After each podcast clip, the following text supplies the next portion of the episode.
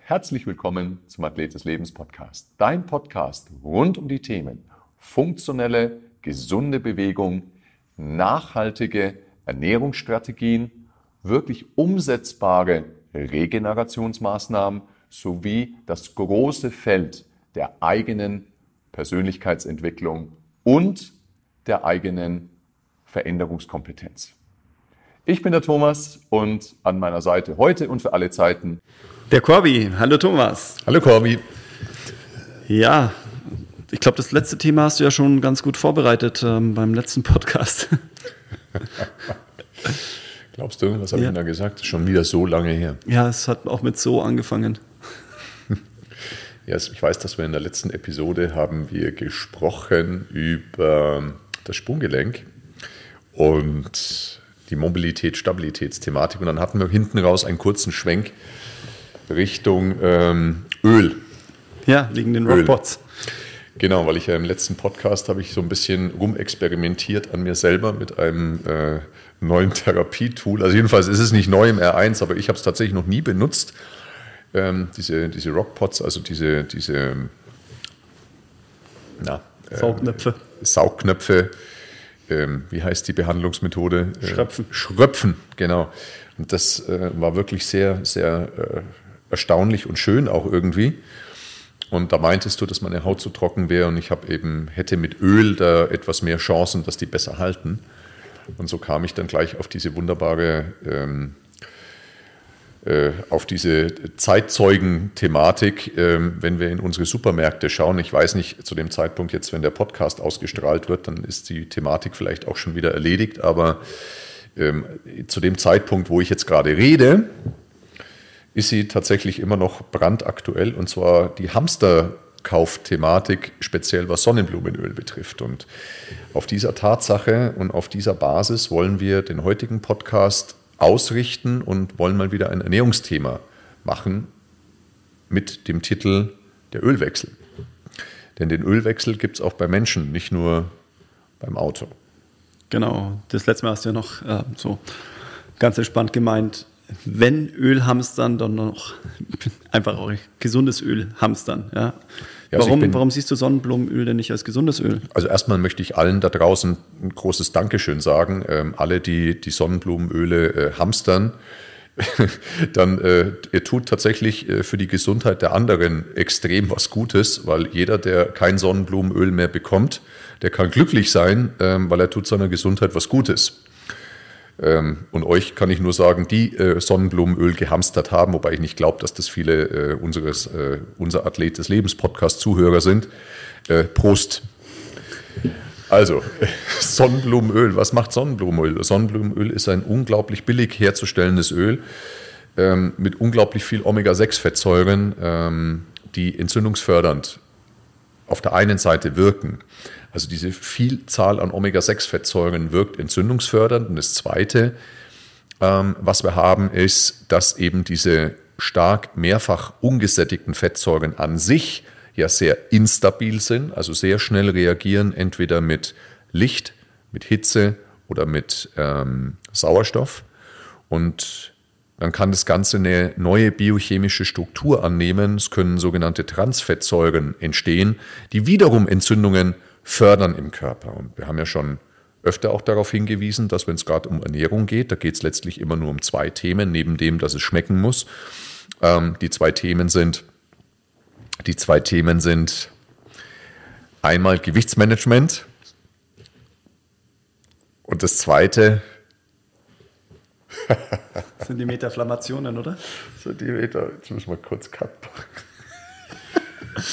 Thomas kann sich nicht konzentrieren, wenn ich mit ihm während dem Podcast füße. Ja, du hast mich das letzte Mal mit dem Pots ganz schön rausgebracht. Da habe ich gedacht, ich tue dir auch mal gefallen. Das war die Rettung. Ich sehe schon, Auge um Auge, Zahn um Zahn. Ja, die Metaflammationen. Nee, wo war der Cut? Äh, wir machen keinen Cut. Doch, wir, wir machen schon. Nein, nein, nein das wird nicht rausgeschnitten. Das möchte ich jetzt auch einmal sagen. oh mein Gott. Corby hat so. in dem in dem Moment, wo ich geredet habe, hat er mit mir gefüßelt. als Retourkutsche, dass ich das letzte Mal mit diesen Rockpots vor ihm rumgespielt habe, als er was erzählt hat. Herrschaftszeiten, also, dann bleibt es halt drin. Also, bei der Ernährung geht es um zwei Themen. Einmal um das Thema Gewichtsmanagement und das andere geht es um das Thema Metaflammationen, weil die Metaflammationen, also diese systemisch chronischen, niedrig schwelenden Entzündungen, eine ganz, ganz, ganz wichtige Ursache eben spielen für Zellalterung, für alle möglichen Folgeerkrankungen, also wirklich auf Zellgesundheit, äh, äh, Gesundheit auf Zellebene, da spielen diese Metaflammationen eine ganz, ganz, ganz entscheidende Rolle, auch wenn wir uns mit dem Thema Immunsystem beschäftigen. Das heißt, dieses Thema dieser sogenannten im Englischen Silent Inflammations oder eben auf Deutsch Metaflammationen ist ein riesengroßes Thema und da kann ich über verschiedenste Ernährungswege eben positiv oder auch negativ darauf einzahlen. Und gerade was das Thema mit, dem, mit den Fetten und mit den Ölen betrifft, da habe ich natürlich einen enormen Wirkungsgrad, um eben zum einen diese Metaflammationen nach oben zu drücken oder eben sie nach unten zu drücken. Und da hast du jetzt gerade gesagt, beim Sonnenblumenöl hast du das Problem also vom Omega-6. Das ist eben eher entzündungsfördernd, was ja schon mal schlecht wäre im Körper. Dann der Rauchpunkt. Müssen wir, noch mal, müssen wir gleich nochmal drauf, drauf zu sprechen ja. kommen. Omega-6 per se ist nicht schlecht, ähm, nur die Relation ist dann schlecht. Aber das sind die zwei Faktoren, dass ich eben im Sonnenblumenöl unfassbar viel Omega-6 drin habe. Das ist das eine. Und das andere ist, dass es halt einfach eine mehrfach ungesättigte Fettsäure in Gänze oder in der Mehrheit ist ähm, die per se wahnsinnig instabil ist und eben sehr, sehr schnell reagiert. Noch einmal mit Sauerstoff, Hitze und äh, Licht. Und aufgrund dieser extrem günstigen Herstellungsverfahren, da entsteht ja schon sehr viel Wärme. Das heißt, dieses Öl ist wahrscheinlich schon total kaputt und gekippt oder auch ranzig, wie man sagt, ähm, biochemisch verändert, sodass eben auch diese Transfettsäuren entstehen, ist schon dieser Fall passiert, wenn das Sonnenblumenöl in der Flasche ist. Ja, dann ist es ja noch meistens in einer lichtdurchlässigen ähm, Plastikflasche, wo ich dann noch mal mehr Probleme habe, eben, dass sich die weichmachenden Plastikpartikel langsam rauslösen in dieser öligen Umgebung. Also das, das, Schlechteste, was ich machen kann, ist so ein minderwertiges, instabiles Öl zu kaufen und das auch noch in einer durchsichtigen Plastikflasche. Also das ist mit Sicherheit eine der, der Sachen, die meiner Gesundheit am wenigsten zuträglich sind. Und ich kann mit dem Thema Ölauswahl oder bewusst die richtigen fette Öle auszuwählen, kann ich meine Gesundheit so extrem in die ein oder andere Richtung lenken. Also der andere große Block der Ernährung, wo ich wirklich so einen Impact habe, ist das Thema Blutzuckerregulation. Mhm. Also das sind die zwei größten Themen. Blutzuckerregulation, haben wir ja schon oft drüber gesprochen in verschiedensten Podcasts kein Insulinfasching, insulinsensitiv bleiben und so weiter und so fort. Eher weniger Mahlzeiten, mal Intervallfasten ausprobieren und so weiter. Ähm, aber das andere Thema ist eben gerade das Thema, die falschen Fette führen zu diesen unglaublichen Metaflammationen und die richtigen Fette und Öle ähm, senken das Ganze halt. Und deswegen ist der sogenannte Ölwechsel für uns so entscheidend, ist auch eine Maßnahme bei uns bei R1, ähm, die auch genauso heißt der mhm. Ölwechsel. Ja. Und da ist jetzt eben das Sonnenblumenöl auf zwei Arten richtig, richtig furchtbar. Einmal Omega-6, viel zu viel, und einmal eh viel instabile Fettsäuren, die wahrscheinlich schon kaputt sind aufgrund des Herstellungsverfahrens. Also ich bin jedem dankbar, der Sonnenblumenöl äh, kauft, aber ihr tut wirklich eurer, eurer Gesundheit nichts Gutes. Und wie gesagt, wenn ihr schon hamstert, was ich übrigens ähm, aus der Sicht der Persönlichkeitsentwicklung from Ego to Ecosystem als völlige Themaverfehlung ansehe. Also das, äh, es gibt wohl keine egozentrischere, narzisstischere Tätigkeit als zu hamstern. Ähm, aber das ist wiederum ein anderes Thema. Aber wenn ihr schon hamstert und narzisstisch, egozentrisch seid, dann hamstert ähm, gesundes Öl. Da hat, ähm, glaube ich, auch die Bundesregierung schon zu aufgerufen, dass wir keine Angst haben müssen, dass, ähm, dass wir dass uns das Öl ausgeht, also zumindest mal, dass das wir essen können. Das andere ist ja, sei noch mal dahingestellt. Ähm, Rapsöl ist dann viel besser, oder? Weil das ähm, Fürs Auto wir, oder? Ich, mein, mein, Auto kommt, kommt, überhaupt kein Öl. Ich, ich war umweltbewusst. Nein, ähm, ähm, wurde ja gesagt, ne, wir können ja Rapsöl nehmen, Olivenöl, was gibt es noch? Genau, es gibt Rapsöl, es gibt Olivenöl, es gibt die Margarine, es gibt die Butter, es gibt ähm, Distelöl, es gibt Weizenkeimöl, Maiskeimöl, Leinöl, Omega-3-Öle, es gibt äh, Kokosöl, es gibt ähm, Palmfett, Palmöl. Palmfett, Palmöl, es gibt Butterschmalz, es gibt ähm, Avocadoöl, es gibt Erdnussöl, es gibt äh, Sesamöl. Also wir haben wirklich genug, worüber wir reden können. Mein Vorschlag ist, bevor wir in diese ganze Vielzahl an Ölen hineinzoomen, dass wir mal eine grobe Kategorisierung vornehmen. Und die Kategorisierung, es gibt drei große Kategorien, wie wir Öle, aber generell auch Fette, jetzt füßelt er schon wieder mit mir. Es tut mir leid, das, ähm, wir sitzen so nah beisammen, das war keine Absicht. Ach so. Ähm, wie wir diese Öle und Fette eben kategorisieren können drei, äh, drei Kategorien.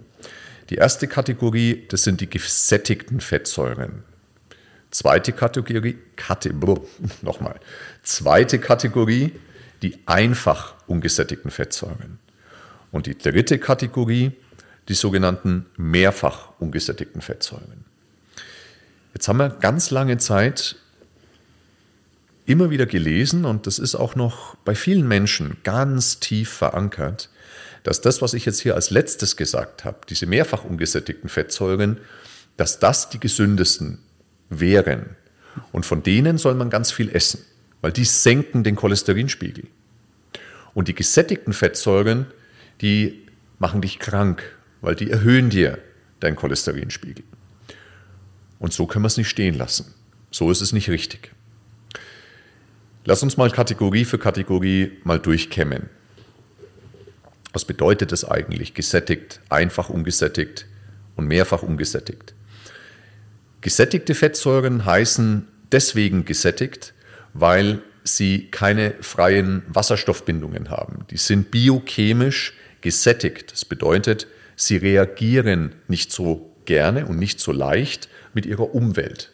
Und mit was reagiert so eine Fettsäure? Häufig sprechen wir von der Oxidation, ja, also mit Sauerstoff in Berührung kommend, verändert sich die biochemische Struktur. Geht aber auch mit Licht oder eben auch mit, ähm, mit äh, Hitze.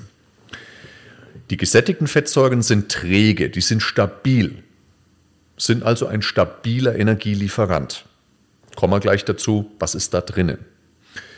Erhöhen gesättigte Fettsäuren meinen Cholesterinspiegel? Kann sein. Dazu muss ich aber wissen, es gibt das HDL-Cholesterin, es gibt das LDL-Cholesterin und idealerweise im Blutbild schaue ich mir meine Triglyceride eben auch mit an. Es ist ein bisschen komplizierter, als ich es jetzt beschreibe, aber im Großen und Ganzen willst du, wenn du in dein Blut reinguckst, also Laborparameter, willst du einen höheren HDL-Wert, du möchtest einen möglichst niedrigen LDL-Wert und deine Triglyceride sollten auch möglichst niedrig sein. Es ist ein ganz großer Fehler, wenn ich also nur auf mein Gesamtcholesterin schaue und auf der Basis eines hohen Gesamtcholesterinspiegels verschreibe ich dann zum Beispiel Cholesterinsenker. Das ist völlig aus der Zeit gefallen. Das ist auch einfach schlichtweg falsch. Ja. Ich glaube aber ehrlich gesagt auch, dass es nicht mehr viele viele Mediziner gibt, die, die so noch handeln. Also sagen, ich habe hier einen Gesamtcholesterinspiegel und aufgrund dessen gebe ich Statine oder was auch immer. Ja. Geht dann ums Verhältnis von LDL, HDL. Genau, es ist ganz wichtig, HDL-LDL-Verhältnis und dann auch noch die Triglyceride eben sich mit anzugucken. Und dann wäre es vielleicht immer noch mal ganz gut zu sagen, vielleicht arbeite ich als erstes mit Lifestyle-Interventionen und erst dann haue ich die Hämmer eben mit rein. Aber das muss dann letztlich am Ende der Mediziner entscheiden. Ja. Ähm, möchte ich auch keine, um Gottes Willen, nicht, nicht ähm, da reinreden. Aber es ist differenziert zu betrachten, das ist ganz wichtig. Kann eine gesättigte Fettsäure den Cholesterinspiegel erhöhen? Ja, kann.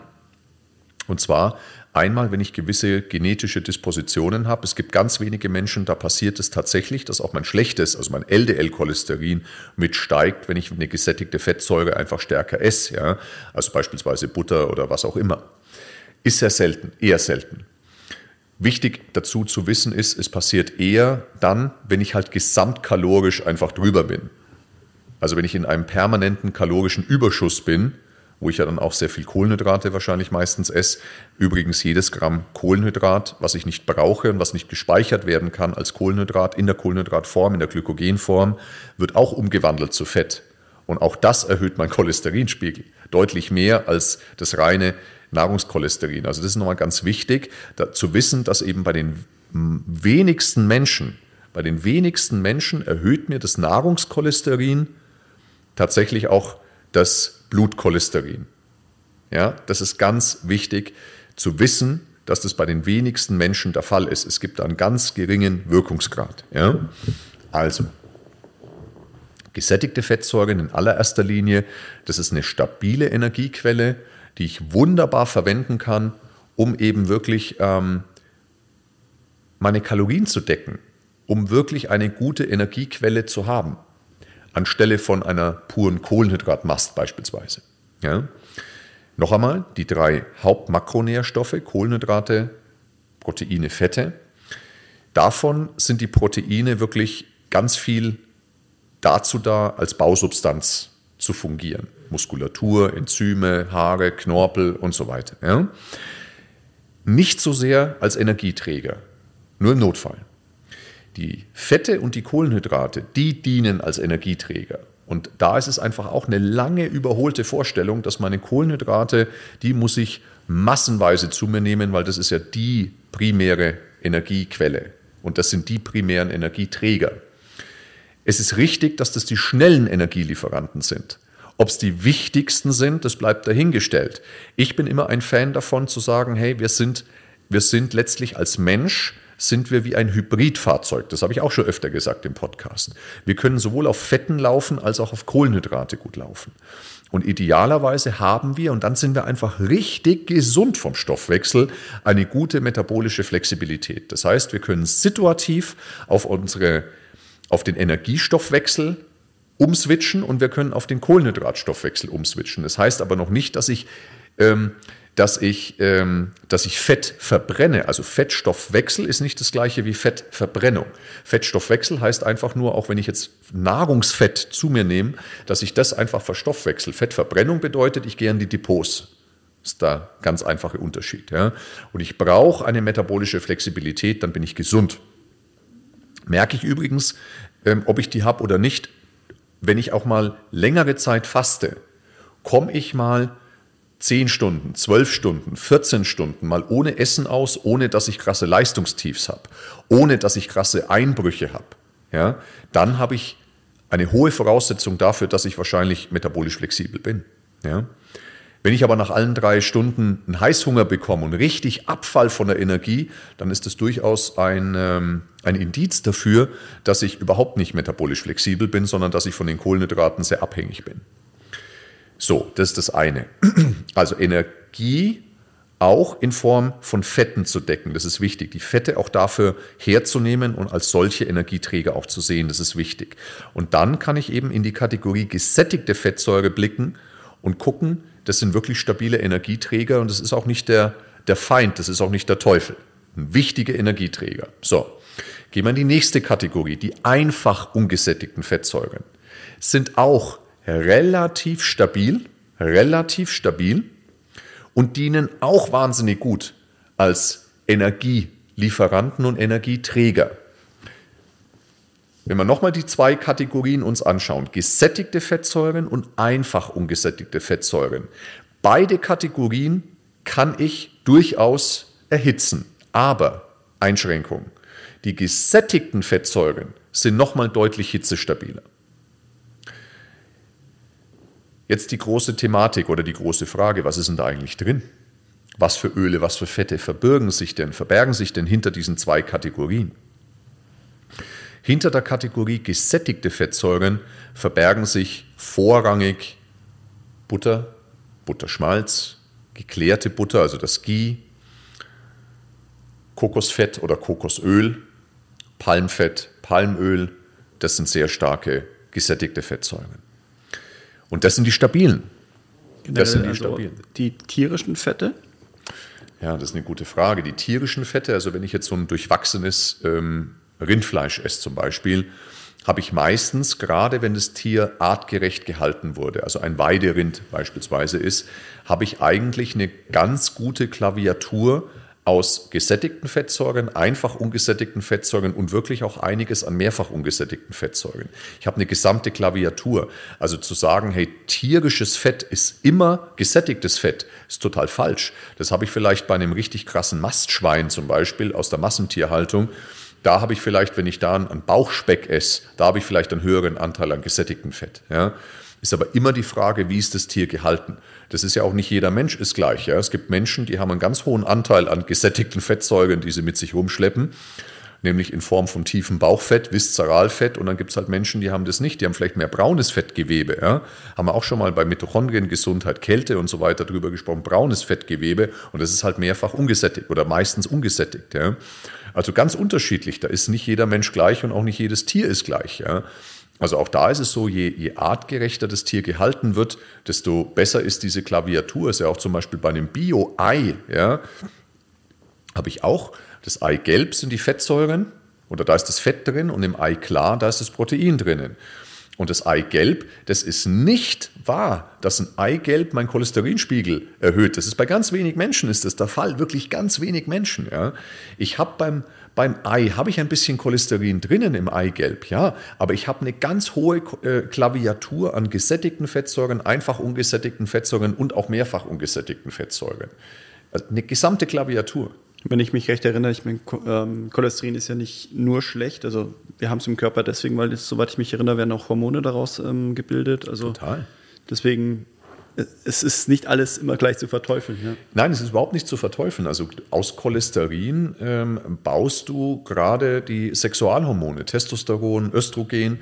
Da brauche ich Cholesterin dazu. Und nochmal, der Wirkungsgrad aus dem Nahrungscholesterin hinsichtlich meinem Cholesterinstatus im Blut, der ist echt gering bei den meisten Menschen. Also ich habe relativ wenig Einfluss oder kann relativ wenig Einfluss nehmen und kann jetzt nicht sagen, indem ich sehr cholesterinreich esse, da erhöht es mir total den Cholesterinspiegel. Dieser Wirkungsgrad ist kleiner, als wir wirklich gedacht haben. Da spielen genetische Faktoren eine Rolle, epigenetische, also Lifestyle-Faktoren spielen eine Rolle und halt auch meine Kohlenhydratmast spielt eine ganz klasse, äh, krasse Rolle, weil wenn ich ganz viel Kohlenhydratüberschuss habe und dann habe ich diese Fettneubildung, ja, ich habe ja bei jedem Gramm Kohlenhydrat, was ich nicht brauche, habe ich eine Fettneubildung im Körper.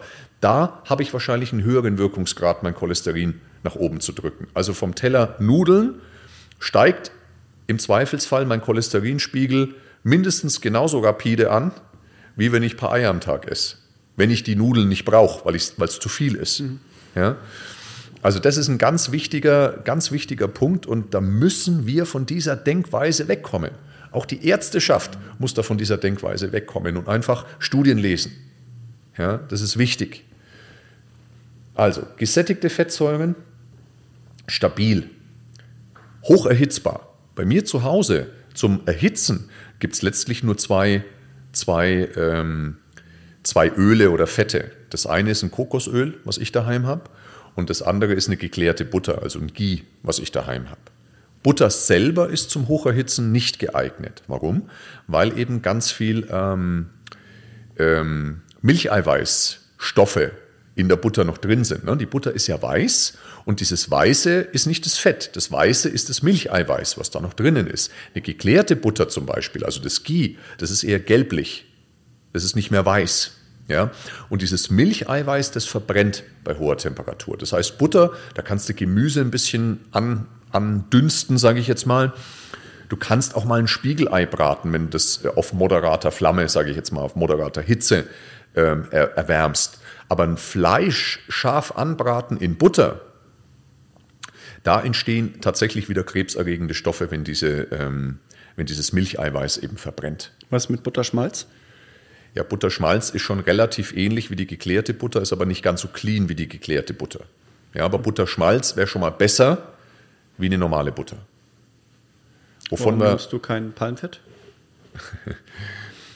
Weil es echt scheiße schmeckt. Okay.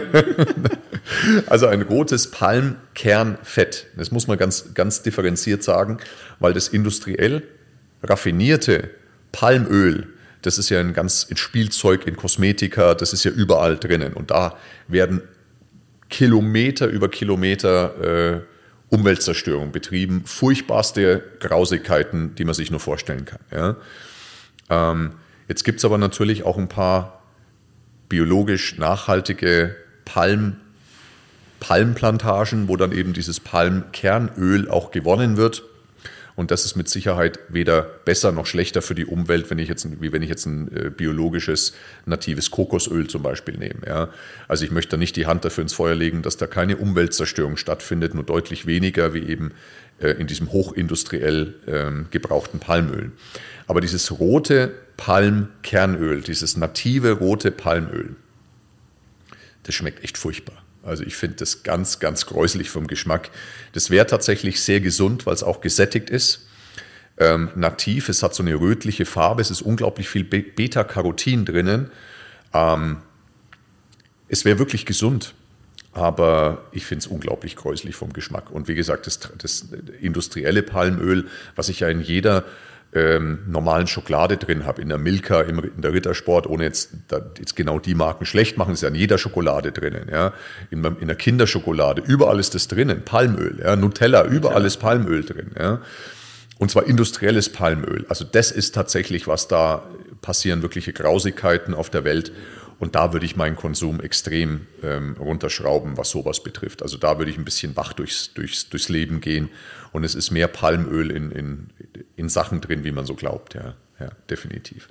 Und die Kombi natürlich aus diesem vielen Fett, aus diesem billig produzierten und auch da wieder krasse industrielle Prozesse, was natürlich auch dieses Fett nicht besser macht. Ja und dann diese tonnenweise Zucker, die da drin sind, die Kombi, die macht mich ungesund. Aber jetzt zu sagen, ja, die Schokolade ist wegen dem gesättigten Palmöl ungesund, das ist schon ein bisschen naiv zu glauben. Ja.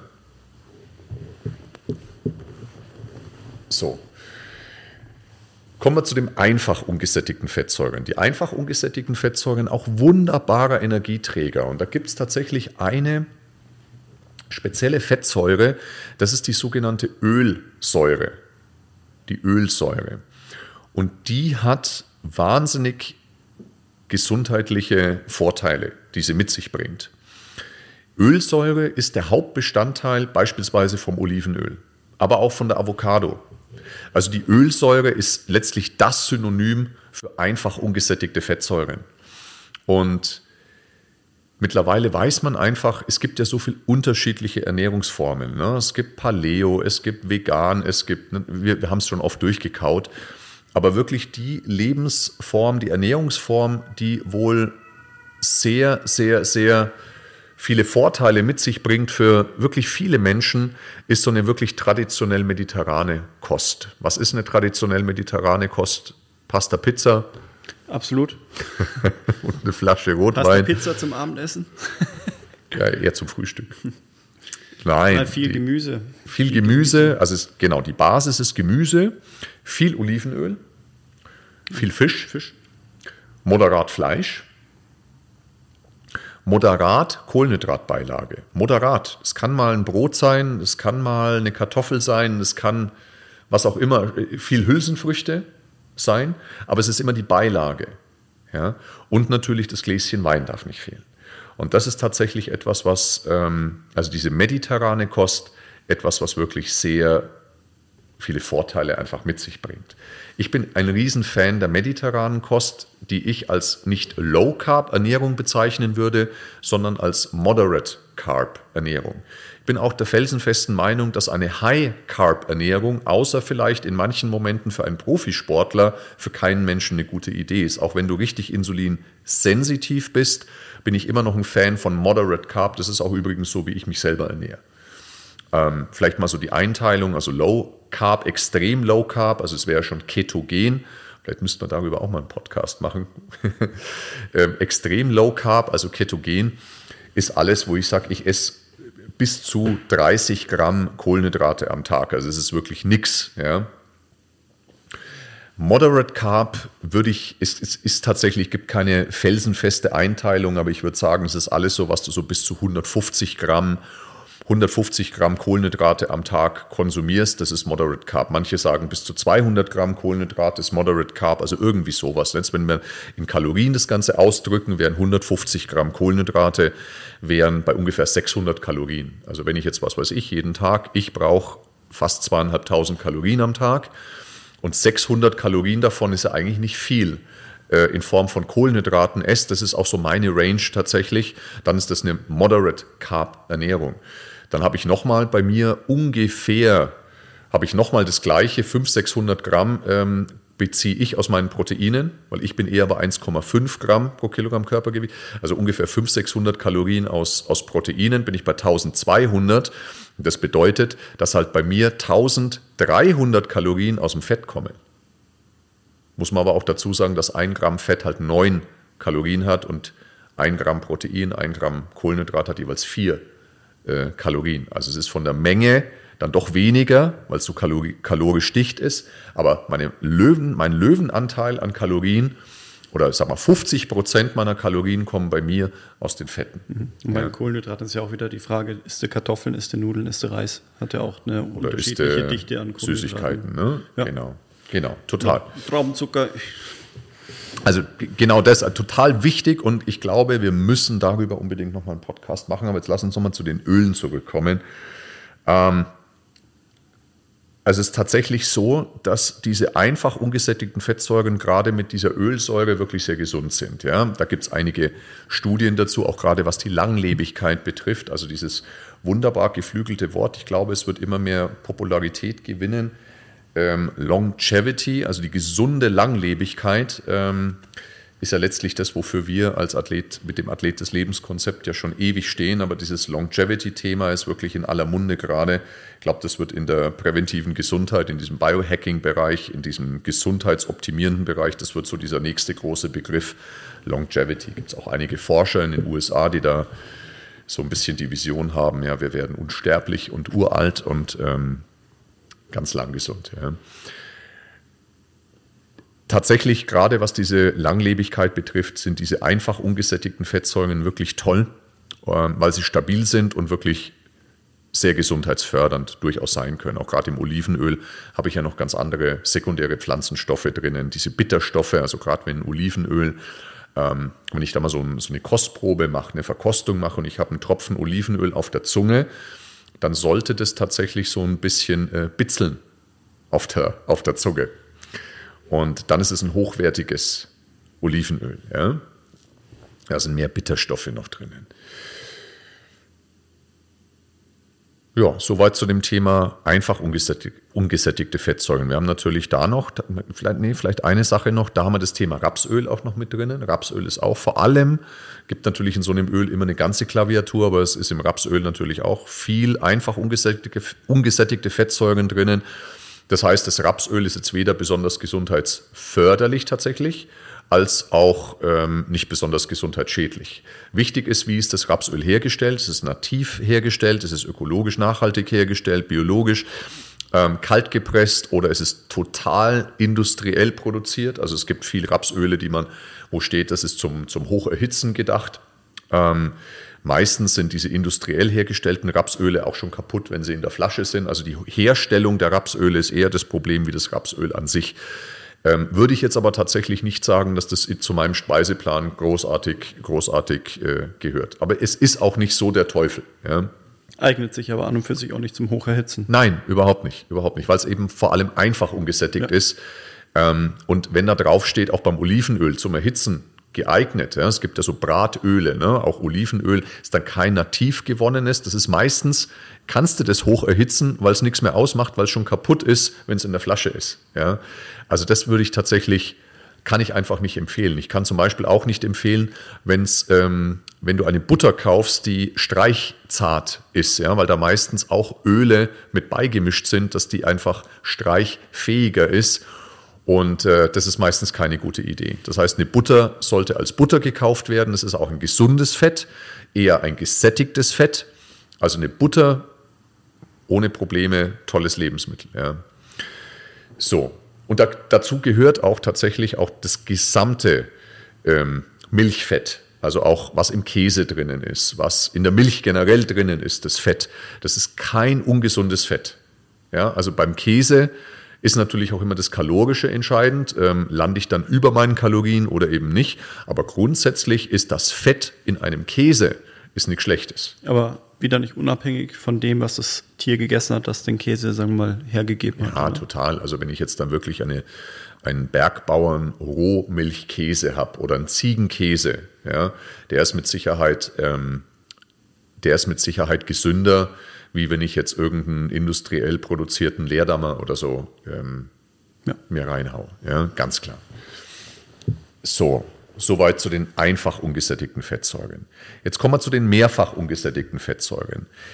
Da haben wir ganz viele Fettsäuren, die essentiell sind. Und zwar die sogenannten Omega-Fettsäuren. Die gehören in diese Kategorie der mehrfach ungesättigten Fettsäuren. Essentiell hier bedeutet das, was mein Körper selbst nicht herstellen kann.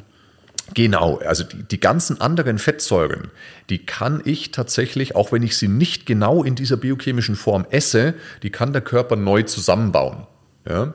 Das kann ich mit den essentiellen Fettsäuren, geht das nicht. Die muss ich genauso essen. Und jetzt gibt es da eine ganze Reihe an Omega-Fettsäuren. Die bekanntesten zwei sind die Omega-3 und die Omega-6-Fettsäuren. Es gibt aber noch mehr. Die bekanntesten zwei sind die Omega-3 und die Omega-6. Omega-3 steht im Ruf, und es stimmt auch, Entzündungen zu senken. Omega-3-Fettsäuren senken Entzündungen. Omega-3-Fettsäuren können sich in die Zellmembrane einer jeden Zelle gut einlagern, können die geschmeidiger, elastischer halten und somit eben auch gesünder und jünger. Ja? Also ganz wichtig sind meine Zellmembrane. Das, die bestehen ja aus Fett. Ja? Also die, die, die äußeren Schichten jeder Zelle. Und je elastischer die sind, je gesünder die sind oder je elastischer die sind, je weniger oxidiert die sind, desto langlebiger bin ich. Und natürlich dann das ganze genetische, die sogenannte Telomer-Theorie, die ist ganz, ganz groß eben beim Thema Longevity, Langlebigkeit, das nur dazu gesagt. Ja. Ähm, und da spielen die Omega-3-Fettsäuren eben durchaus eine gewichtige Rolle. Auch da, Vorsicht, die Omega-3-Fettsäuren sind auch wahnsinnig instabil. Das heißt, die können auch kippen, die können auch ranzig werden. Alles, was mehrfach ungesättigt ist, ist instabil. Das heißt, sobald es über eine längere Zeit mit Sauerstoff in Berührung kommt, wenn ich das zu stark erhitze oder eben auch das Licht durch eine durchsichtige Flasche durchkommt, dann können die kaputt gehen. Und das ist das große Thema bei diesen Ölen. Also ist doch nicht so gesund, wenn ich meinen Omega-3-Lachs äh, gescheit durchgrill. Das ist eine, eine richtig, richtig gute Frage. Und zwar dieser, der Fisch, der viel Omega-3-Fette hat, das ist ja zum Beispiel der Lachs, aber es ist auch der Saibling, gibt ein paar andere Fische, Makrele, Makrele. der Thunfisch, die eben auch viel Omega-3-Fettsäuren haben. Und tatsächlich ist es so, dass ich meinen Lachs oder meinen Thunfisch idealerweise nicht bis in den Kern komplett durchbrate, sondern eher, ich sag, die äußere Schicht, die ist natürlich wie beim Steak gut angebraten, da ist aber auch in dieser äußeren Schicht sind die Fettsäuren kaputt, die sind kaputt. Aber der ganze Rest bleibt vielleicht noch erhalten. Und man muss auch dazu sagen, dass die Fettsäuren, wenn sie noch gebunden sind in ihrer natürlichen Umgebung, also in diesem Fischfleisch, dass die natürlich stabiler sind, wie wenn ich zum Beispiel Fischölkapseln nehme, wo ich ja dieses Fischöl ja raus extrahiere aus dem Fisch. Auch äh, über Bilder, die ich jetzt nicht, also wie das gemacht wird, ähm, müssen wir jetzt hier nicht besprechen. Aber Fakt ist, dass natürlich diese Fischöle, wenn die mal frei sind, dann sind die noch instabiler, wie wenn die gebunden sind. Das ist ja zum Beispiel auch die Walnuss oder die Mandel zum Beispiel. Ja, also auch ganz viel mehrfach ungesättigte Fettsäuren, was diese Nüsse enthalten. Und jetzt ist natürlich das Öl gebunden in der Walnuss natürlich noch deutlich stabiler, als wenn ich ein Walnussöl verwende. Das muss ich mir immer vor Augen führen. Ja? Also von dem her ist es tatsächlich so, dass ich mit diesen mehrfach ungesättigten Fettsäuren wirklich ähm, behutsam einfach umgehen darf. Omega-3 nochmal senken meine Entzündungen. Der Gegenspieler Omega-6 steigt, da hilft dabei, die Entzündungen und Entzündungsprozesse nach oben zu heben. Ist Omega-6 jetzt deswegen der Teufel? Nein, überhaupt nicht, weil wir brauchen Akutentzündungen. Also die Fähigkeit auch meines Immunsystems angemessen mit einer Entzündungsreaktion zu reagieren, das ist wichtig. Das heißt, und da spielt natürlich ganz viele andere Sachen auch, auf der T-Zellenebene und so weiter, ganz viele andere Sachen auch, aber auch das Omega-6 kann da eine Rolle spielen. Das heißt, eine angemessene Entzündungsreaktion ist schon wichtig. Ja? Nur, ich brauche eine gewisse Balance von und ein gewisses Verhältnis von Omega-3 zu Omega-6. Idealerweise wäre das Verhältnis, das kann man auch im Blut nachmessen. Ich empfehle jedem, einen Omega-3-Index im Blut ähm, erstellen zu lassen. Ganz, ganz wichtiger Faktor. Ähm, das ideale Verhältnis Omega-3 zu Omega-6 wäre 1 zu 1 oder maximal 1 zu 2 vom Verhältnis her. Der typisch Deutsche hat ein Verhältnis Omega-3 zu Omega-6 von 1 zu 20 oder 1 zu 30. Und dann wird es doof. Ja? Das heißt, bevor ich mir überlege, sollte ich eigentlich Omega-3 supplementieren in Form von Fischölkapseln oder das andere wäre Algenölkapseln. Ja? Bevor ich mir die Gedanken mache, sollte ich das supplementieren, sollte ich eher an die andere Seite denken, ans Omega-6 und gucken, wo kann ich ihn das runterdrücken, wo kann ich ihn das reduzieren. Das ist der viel wichtigere Faktor, der viel wichtigere Faktor. Da sind wir wieder bei Nahrungsmitteln, die viel Omega-6 genau. beinhalten oder Nahrungsmittel, die viel Omega-6 gegessen haben. Dann sind wir wieder bei Getreide und Kohlenhydraten, oder? Richtig, das sind wir wieder genau bei den Themen. Also die ganzen, die, das ganze Fleisch aus der Massentierhaltung, unglaublich viel Omega-6. Diese ganzen pflanzlichen Öle, die jetzt so gerne gehamstert werden. Ja? Sonnenblumenöl, Maiskeimöl, Weizenkeimöl, Distelöl. Das sind alles mehrfach ungesättigte Fettsäuren, die unfassbar viel Omega-6 haben. Das muss aus der Küche raus. Margarine. Das muss aus der Küche raus. Das ist wahrscheinlich einer der größten Dinge und einfachsten Dinge, die ich im Ernährungsbereich machen kann, neben dem, neben, neben dem dass ich meine Mahlzeitenfrequenz reduziere.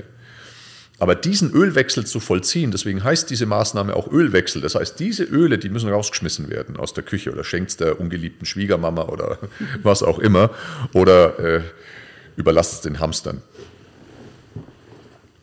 Also das ist tatsächlich was, ähm, was einer der größten, der größten Hebel überhaupt ist. Ja? Also nochmal, Sonnenblumenöl, Maiskeimöl, Weizenkeimöl, Distelöl. Ähm, Walnussöl eigentlich auch, oder? Walnussöl halte ich für genauso instabil. Genau, hat ein bisschen eine bessere Omega-3, Omega-6-Bilanz, aber auch tendenziell mehr Shift Richtung Omega-6. Ähm, all diese Öle raus, Margarine raus. Und dadurch drücke ich mir den Omega-6-Anteil schon mal gewaltig. Übrigens auch in ganz vielen herkömmlichen ähm, Getreideprodukten, Vollkornprodukten ist auch relativ viel Omega-6 drinnen. Also das auch, weil jetzt dann vielleicht wieder die Ersten kommen und sagen, ja, der Thomas hat gesagt, kein, keine Vollkornprodukte essen. Nein, das stimmt nicht. Nur die, die Relation ist entscheidend. Ich habe gesagt, moderate carb, das bedeutet, das Brot, das Vollkornbrot, die Vollkornnudeln, der Vollkornreis sollten Beilage sein und nicht Grundlage einer Mahlzeit. Ja, und dann passt das schon wieder. Ja. Ähm, schauen wir auf die Omega-3-Seite. Das ist jetzt nochmal ganz, ganz wichtig, weil es gibt grundsätzlich drei wichtige Unterscheidungen bei den Omega-3-Fettsäuren. Die drei Unterscheidungen lauten, oder es gibt drei unterschiedliche, und die berühmtesten drei unterschiedlichen Omega-3-Fettsäuren sind die sogenannte DHA, müssen wir jetzt nicht im ganzen Wort aussprechen, also die DHA, die EPA und das dritte ist die ALA. So, das sind die drei hauptsächlichen Omega-3-Fettsäuren.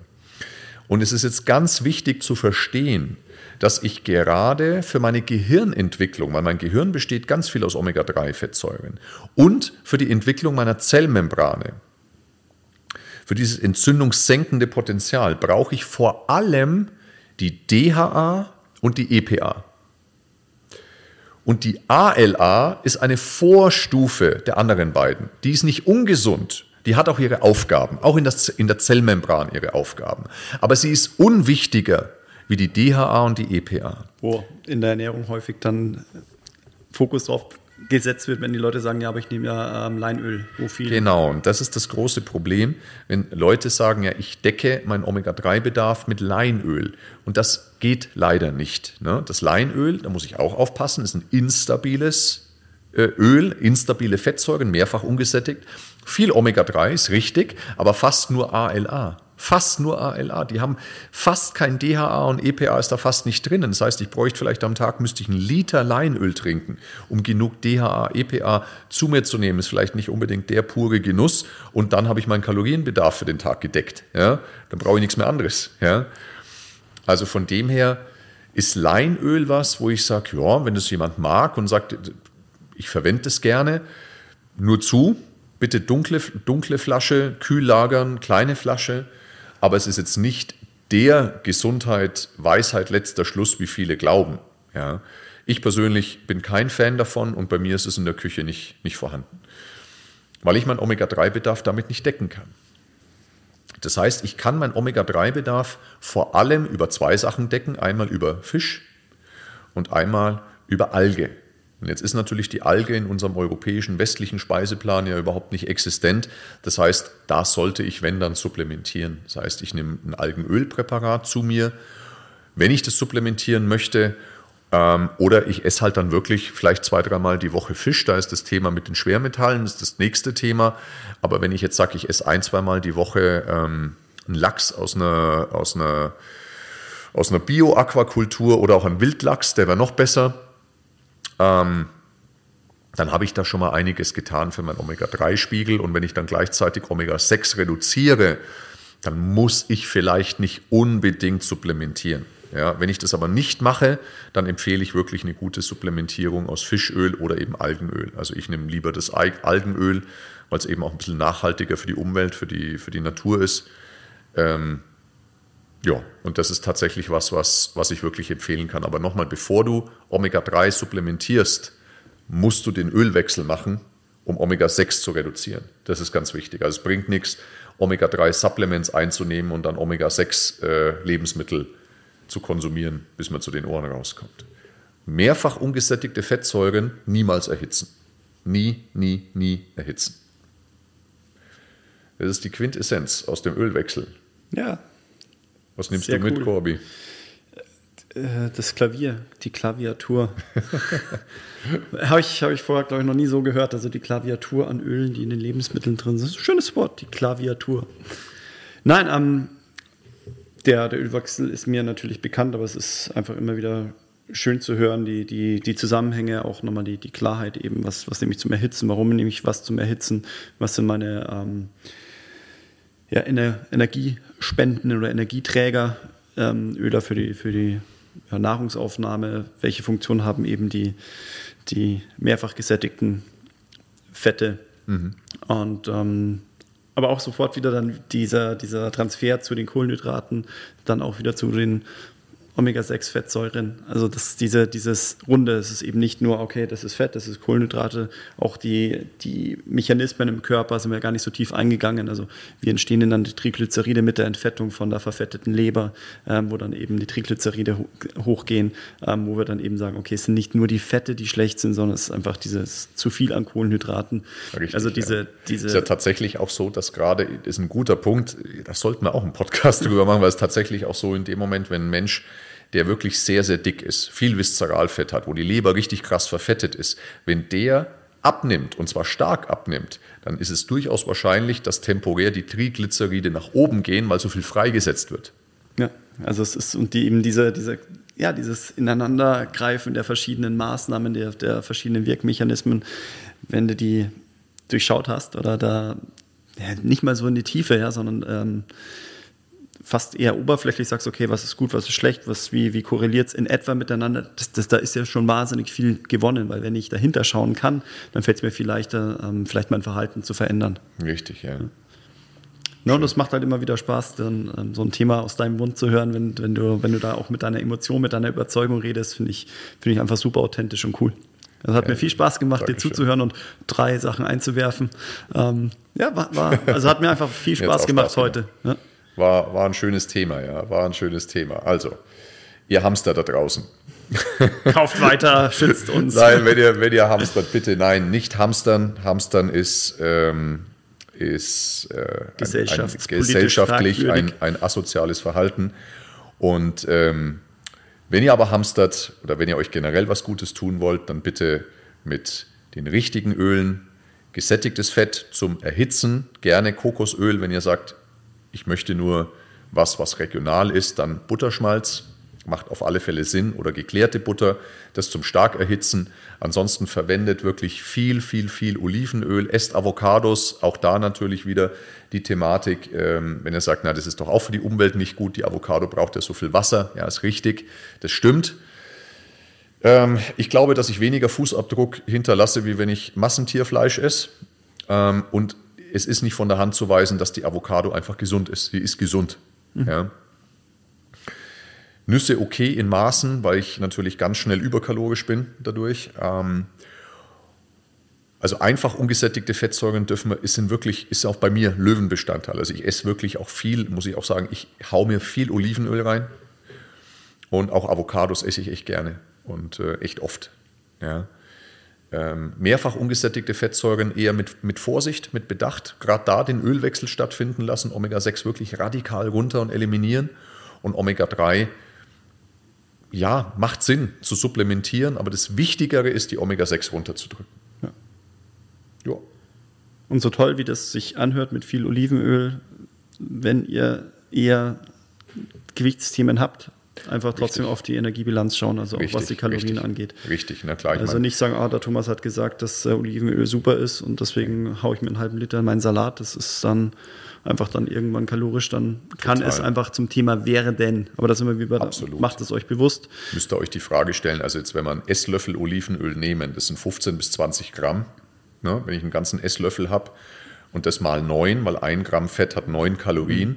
dann hat dieser Esslöffel äh, Olivenöl hat mindestens 150 Kalorien. Ja, also das muss ich mir, wenn ich sage, ja, ich gebe jetzt in, mein, in meinen Salat großzügig zwei Esslöffel Olivenöl rein, dann habe ich dadurch schon über 300 Kalorien extra. Das muss ich, und die zählen, die zählen in die Kalorienbilanz, ja klar, ganz klar. Prima. Ich hoffe, es hat dir Spaß gemacht. Ich hoffe, du konntest die ein oder andere Sache mitnehmen. Schreib uns gerne Feedback, konstruktive Anregungen und dann freuen wir uns auf das nächste Mal. Bis ciao, dann. Ciao. Servus. Servus. Wenn du dich für richtig gutes Personal Training oder auch holistisches Coaching interessierst, dann melde dich unter info at r1-sportsclub.de und buche noch heute deinen Termin. Alternativ kannst du uns natürlich auch besuchen auf unserer Website unter www.r1-sportsclub.de. Du bist bereits Trainer oder Coach und bist vielleicht am Anfang deiner Karriere oder auch schon einige Jahre in dieser Branche zugange, möchtest dich aber noch weiterentwickeln, möchtest von den besten und erfahrensten Coaches in der Branche lernen, dann melde dich an bei unserer R1 Academy und buche noch heute deinen Lehrgang unter www.r1-academy.de.